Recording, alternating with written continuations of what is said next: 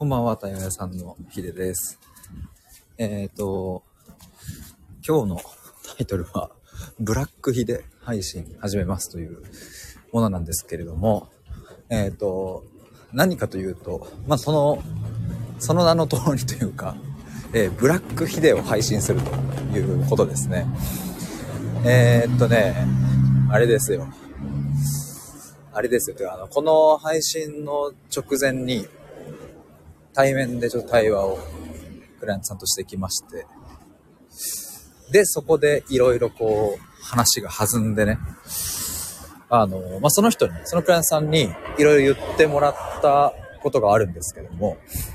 あの、とか、あの、そうそう、ヒデさんの、こう、配信をね、見たり聞いたりしてると、こう、すごくこう、優等生タイプに見える。別に、あの、変にヒデさんを多分隠したりしてるようなことはないんだろうけども、そう見える。うん、っていう風なことを言っていただいて、で、その話で、そうなんだろうな、ブラック寄りの、よりというかブラックの、その、例えば、やらかしエピソードだったりとか、えーまあ、あと母親と向き合ってきたみたいな話はね、よく出してますけども、もっとぶっちゃけの本音みたいなね、ところとか、なんかそういうのも見えてくると、いいんじゃないかみたいな話になって、まあ、というのもね、今日、そのクライアンさんと、あの、まあ、オンラインでしか話したことなかったんですけども、今日初めて対面でね、お話させていただいて、まあ、そこで僕の過去の話をいろいろ聞いてもらったんですよ。あの、まあ、要はブラック寄りのね、話を聞いてもらった時に、あ、そうだったんだっていう、うん、なんか僕の、そうだな、まあ、今の、今振り返ってみると、僕の、うん、輪郭が、よりこう、伝わったのかなというか、だからそのクライアントさんにね、いろいろ話を僕は聞き出してもらって、で、あ兄貴の話だったり、父親の話だったり、うんまあ、母親の話もそうだし、弟の話もそうだし、えーばあちゃんの話もそうだし、まあ、それぞれに対して結構、その抱えている闇だったり、悩みとか、まあ本音とかね、そういう部分って、うん、僕はその、時折話してはいますけども、でも時折、程度でしかないし、うん、なんならなんかその、こう、なんだろうな、無意識的にもよく見せるっていうところが、まあ、働いてるんだなっていうのも今日実感しましたし、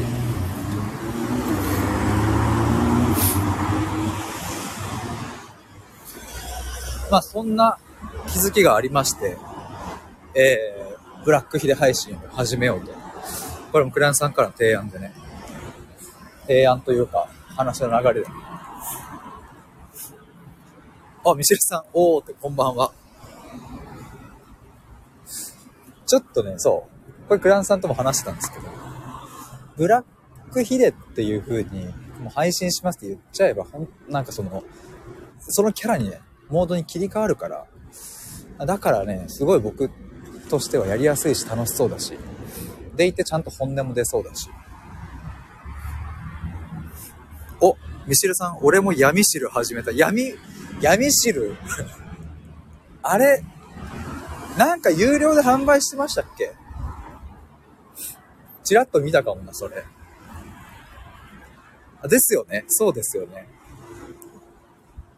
なんかそういうタイミングもなんか同じで笑いますわ。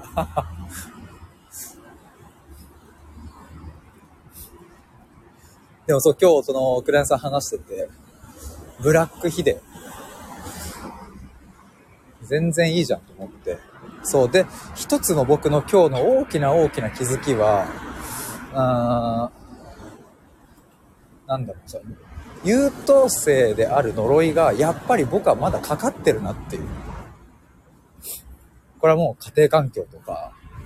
親子関係とか、兄弟関係とか、もういろいろ様々な方々からですけど、なんかね、やっぱもう無意識レベルで入ってんなと思って、で、えっ、と、過去の僕もそれを気づいていたんですけれども、過去の僕と今の僕の大きな違いは、それに対して、えー否定的には、否定的に捉えなくなった。過去の自分はその、優等生タイプとかね、真面目とか言われるのすごい嫌だったし、うん、まあ嫌だったっていうのはつまり自分が否定的に捉えてたので、あの、うえって思ってたんですけど、まあ今は、うん、それに対して否定的な感情とかざわつきはないんですけども、ただ一つ思うのは、ここなんか突破したら、一皮二皮抜けんじゃね？という、ちょっとなんかね、ワクワク感があるんですよね。ミシルさん2600円で販売して20人以上買ってくれた。すげえ。すごいっすね。闇汁のニーズ、むちゃあるっすね。やっぱそういうの大事なんだな。でも本当今日、あの、お話ししたクライアントさんも、そういうあまあ闇というかそういう自分のポンコツのエピソードだったりとか、あなんか失敗とかね、そういう風な発信をした時の方が結構反応もらえたりとか、うん、あの、なんか申し込みが入ったりとかするみたいな言ってて、そうだなと。俺こっち、ちゃんとこっちに舵切ったことないなと思って。多分僕はどうしてもその、家庭環境的に家庭の中立を保つっていうことをずっとやってきたので、うん、それがゆえに身についた対話力もあると思うし、うん、なんか、その場の空気感に合わせた適切な答えを瞬時に出すみたいなのは得意なのかもしれないけど、でもそれができすぎちゃうから、うん、でも反転させると、その自分のそのポロッと出てくる闇とか、あヘボいとことか、そういう部分がね、多分封鎖されちゃう感があるんですよね。だから僕も全然失敗するし、あの結構やらかしたエピソードも今日そのクライアントさんにめっちゃ話したんですけど、過去の酒の失敗もそうだし、とんでもねやらかしを結構、あの 2, 2発3発超特大級のがあったりとかするんですけど、でもそういうのって別に今でもなくなったわけじゃないし、全然なんか、あの、ミスみたいなね、ポンコツミスなんてほんと山ほどあるから。でもそれをなんかね、見せないスキルがね、育ってしまったっていうのはちょっとあるかもしれない。だからミシェルさんにももともとね、言われてましたもんね、僕はあの、ヒデさんって割とそういう部分がなさそうに見えるっていう。でもおそらくあるんだろうなと思って、いざ会ってみたら、なんか目見て安心したって言ってもらえて、なんかすごい実際にお会いすると、そういう部分ってうん、伝わるのかなとも思いつつ、でもやっぱり僕どうしてもね、初対面の人からは、初めましてで会うと、すごく真面目そうとかね、そういう印象を持たれるので、うん、なんかね、なんかそこ突破してみたいなっていう感じはしますね。真面目そうと思われるのがダメというよりは、なんかそれ以外の側面を上手に織り交ぜるようなことができたら、なんか自分のその発信者としてもそうだし、人としてもそうだし、対話屋さんとしてもそうだし、なんかね、あの、開ける感じがちょっとしてきました。今日はそんなワクワク感があったのでね、ちょっともうさっきお別れして今なんですけど、あ、ミシルさんめっちゃ大事だと思うっていう。やっぱブラックよりね、よりというかブラックのとこっすよね。あ、ふわさんこんばんは。やっぱ覗きたくなるんですかね、やっぱ。その闇汁の2600円で20人の方が購入されたっていうのは、なんかそういう闇とか、こう表に出てこないものって、なんか好奇心駆り立たせられるというか、覗きたくなるし、うん。で、覗いてみた結果、ああ、それね、みたいな。その悩み私もあるみたいな共感も生まれそうだし。ふわさん 2600×20 以上すごすぎるっていう。ねえ、だからやっぱブラック。で、僕ね、あの、こういう配信とかしてると、これもね、無意識なんですけど、もう、無意識でやってるってことに今日、クライアントさんと話してて気づいた、というか初めて言語化したのかな、ですけど、やっぱその、不特定多数の人が聞いてるっていう前提で話すから、だからね、言葉遣いがね、その、極力誰かを傷つけないようにしようっていう、そういう意図というかね、そういうものがなんかやっぱ働いてんだなと。それは、まあいい側面ももちろん僕はあるなと思ってるので、全然いいなと思いつつ、もうちょっとそこを、それこそ破ってみてもいいのかもしれないなと思って。今日そのクライアントさんと話してて、一つエピソードとしては、あの、僕母親がですね、亡くなる前に、まあ、反抗期を迎えた時に、本当にこうぶつかって、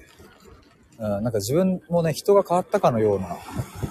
そういう怒りが、過去からのね、怒りがこう、うわーっとこう湧き上がってきて、で、ある日ね、僕、母親を、あの、ゴミ箱に押し込めて、前足で蹴りながら、死ねって言うっていう夢を見たんですよ。なかなか強烈ですよね。で、しかも、その日の朝ね、とにかく母親をゴミ箱にもうガンガン蹴り飛ばして詰め込んで、もう、とどめの一撃で、死ねみたいな感じで、あの、絶叫したその声で僕は目覚めたっていう。でそういうのとかも、なんか、例えば死ねっていう言葉って、あの、言葉としてですね、強烈だし、シンプルに使いたくないからね。だから、例えばそういう言葉も、まあ、このエピソードを話す時には使ってたかもしれないけど、極力その使わないようにしたりとか、まあ、言葉への感度が、こういう風なね、対話さんの仕事してると高まる。まあ、それはいいんですけど、言葉を選びすぎてるのかもしれないなとかね。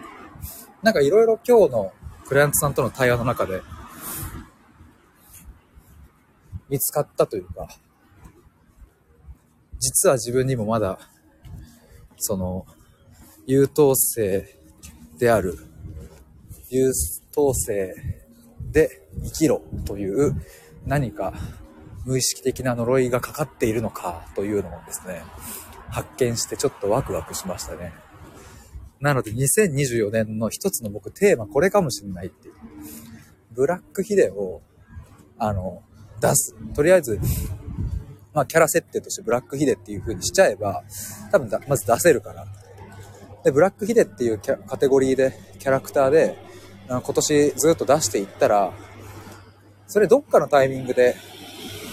なんか統合されるのかもなと。つまり、今の段階の僕は、ブラックヒデっていう風にカテゴリーを決めないと出せない。意識的にしないと出せないけど、意識的にそのブラックヒデを出し続けていたら、どっかのタイミングでそのブラックがちゃんとこの今の自分の人格に、うん、いい具合に統合されていって、バランス良くなんじゃないかな、みたいな。ちょっとそういう意味でのワクワク感を感じてますね。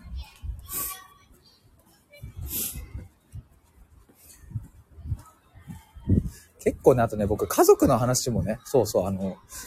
これに伴って、もっと出そうと思いました。今日、クライアントさんにも、うん、兄貴が失踪してた時の話とか、あ親父の、あポンコツぶりのね、ポンコツってそんななんか、あの、可愛いポンコツじゃないんですよね。あの、アスペルガーなんで、親父が。それアスペルガーの父っていう話をしたりとかね。いろいろしたんですけど、フランスさん的にはそういうのもっとね、あの、知れたらいいかもしれないですね。確かに。僕はあの、いろいろね、家族を その名前つけていくとね、結構キャッチーな感じになるということに気づきまして、今日おかげさまで。ヒステリック母でしょ？アスペルガー父でしょ？で、失踪兄貴でしょ？で、弟もうつ、まあ、うつ病ですと診断されたわけじゃないんですけども、そういう、うつ的な時もあったし、えー、認知症ばあちゃん、うん、老いていくばあちゃん、そういうのも、うん、見てきたし、まあ、今は施設入っちゃったけどね。なんかその僕と兄貴とか、僕と母とか、僕と親父とか、それぞれの関係性におけるエピソードが、あの、山ほどあるので、で、しかもね、やっぱね、うん、結構ね、重たい話、一般的には。お金のこととか、借金とかね、えー、そういうものがね、あの、兄貴の中であったりとか、まあ、失踪の一つの原因でもあるけど、今はそういうのは、こう、綺麗になったもののね、もののですよ。ね借金の話もあったし、えっ、ー、と、まあ、あれだね、母親って言ったら病気ですよ。命の話とかもあるし。で、ばあちゃんの老いっていう認知症のところもそうだし。でね、父親はね、なんかね、あの、うん、な、これなんていう宗教法人ではないのかな。なんかね、勝手に自分で信仰してるのがあるんですよ。そういう話とか今までしたことなかったかな。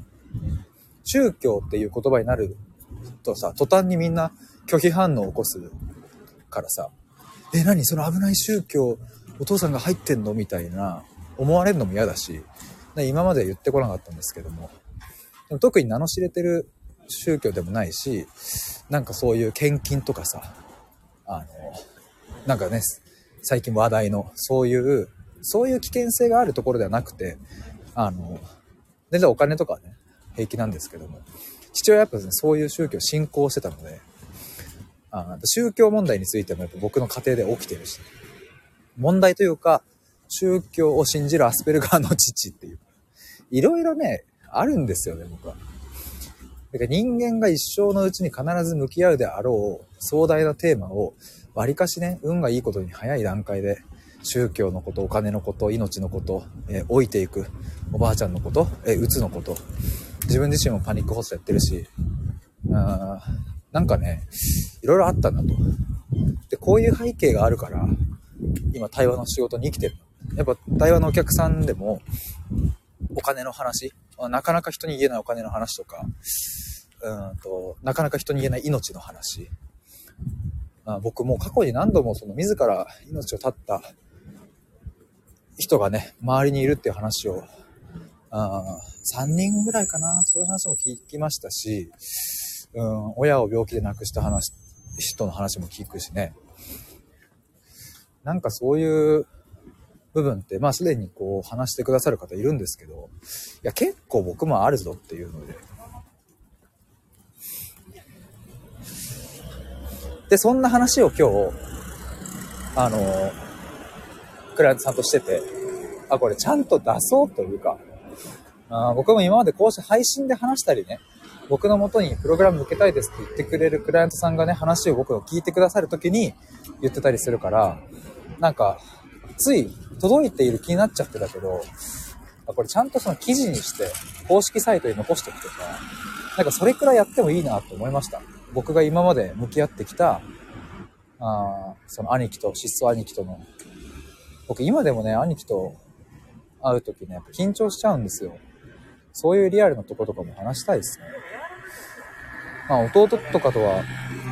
仲良くね、なってきてそういう配信とかもしてるけど、なんか昨日とかも焼肉一緒に行きましたとか言ってるけど、いや、弟もね、3年前とかまではね、こんなこと一切なかったしね。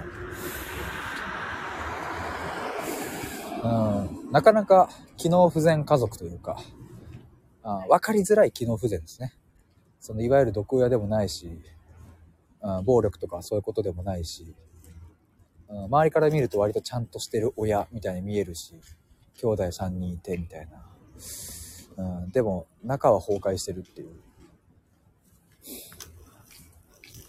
まあ、そのおかげで、あいろいろ経験ができたけれど、ちょっとその辺の話のエピソードを、